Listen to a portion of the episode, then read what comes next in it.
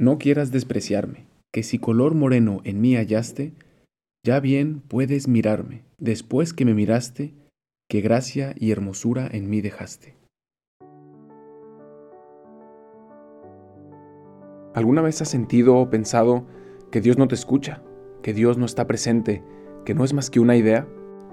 Qué raro si todos los santos dicen que lo veían y lo escuchaban constantemente. Seguro tú y yo somos diferentes. Seguro eso de Dios no es para nosotros. Llegamos al canto 24 y sé que en alguno de los anteriores he mencionado que de manera particular algún canto u otro pues me gusta mucho o he encontrado ahí mucho fruto, pero siempre que me preguntan cuál es mi favorito, pienso en el canto 24. Para mí este tiene una de las verdades más increíbles y que podríamos reflexionar una y otra y otra y otra vez sin cansarnos y es lo que pasa cuando Dios nos mira.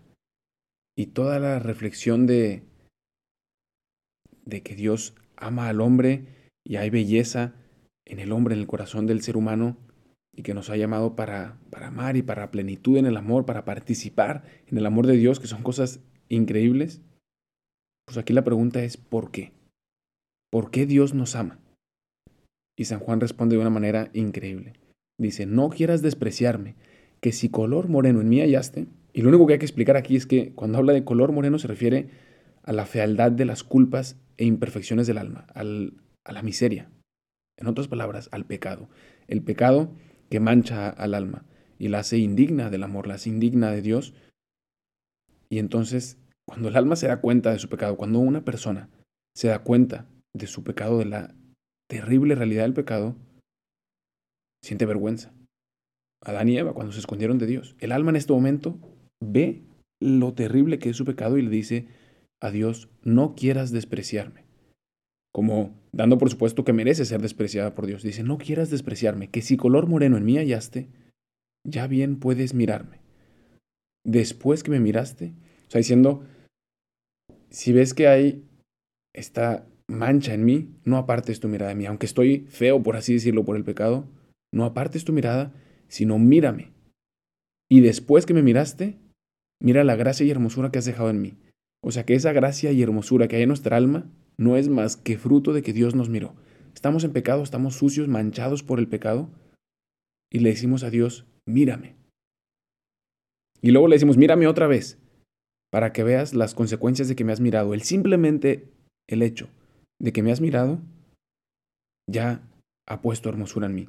Y lo veíamos antes en los primeros cantos, cuando la, creación dice, por aquí ha pasado Dios y con sola su figura nos ha dejado vestidos de hermosura. O sea, Dios solamente con pasar por aquí y mirarnos ha dejado su belleza. Pues en el alma es lo mismo. Pero el único modo de experimentar esta belleza, esta purificación del alma, es dejándonos mirar por Dios. Aunque a veces nos da vergüenza y no queremos que nos mire porque estamos manchados por el pecado, aquí el alma sabe que esa es la única salida. Y entonces le dice, aunque estoy manchado de pecado, Señor, no quieras despreciarme, sino más bien mírame. Y luego mírame otra vez para que veas la gracia que has dejado en mí con solo mirarme. Increíble. Pues les dejo esta meditación para que busquen un momento de silencio y experimenten el reto de mirar a Dios y dejarse mirar por Él. Y saber que simplemente el hecho de poner todo a la luz, de sacarlo al sol, de ponerlo en la mirada de Dios, lo purifica, lo embellece, lo transforma, porque Dios es amor a la perfección, es amor en sí mismo. No quieras despreciarme, que si color moreno en mí hallaste, ya bien puedes mirarme, después que me miraste, que gracia y hermosura en mí dejaste. Gracias por escuchar este episodio. No olvides de buscarnos en Instagram como Dios en Experiencias.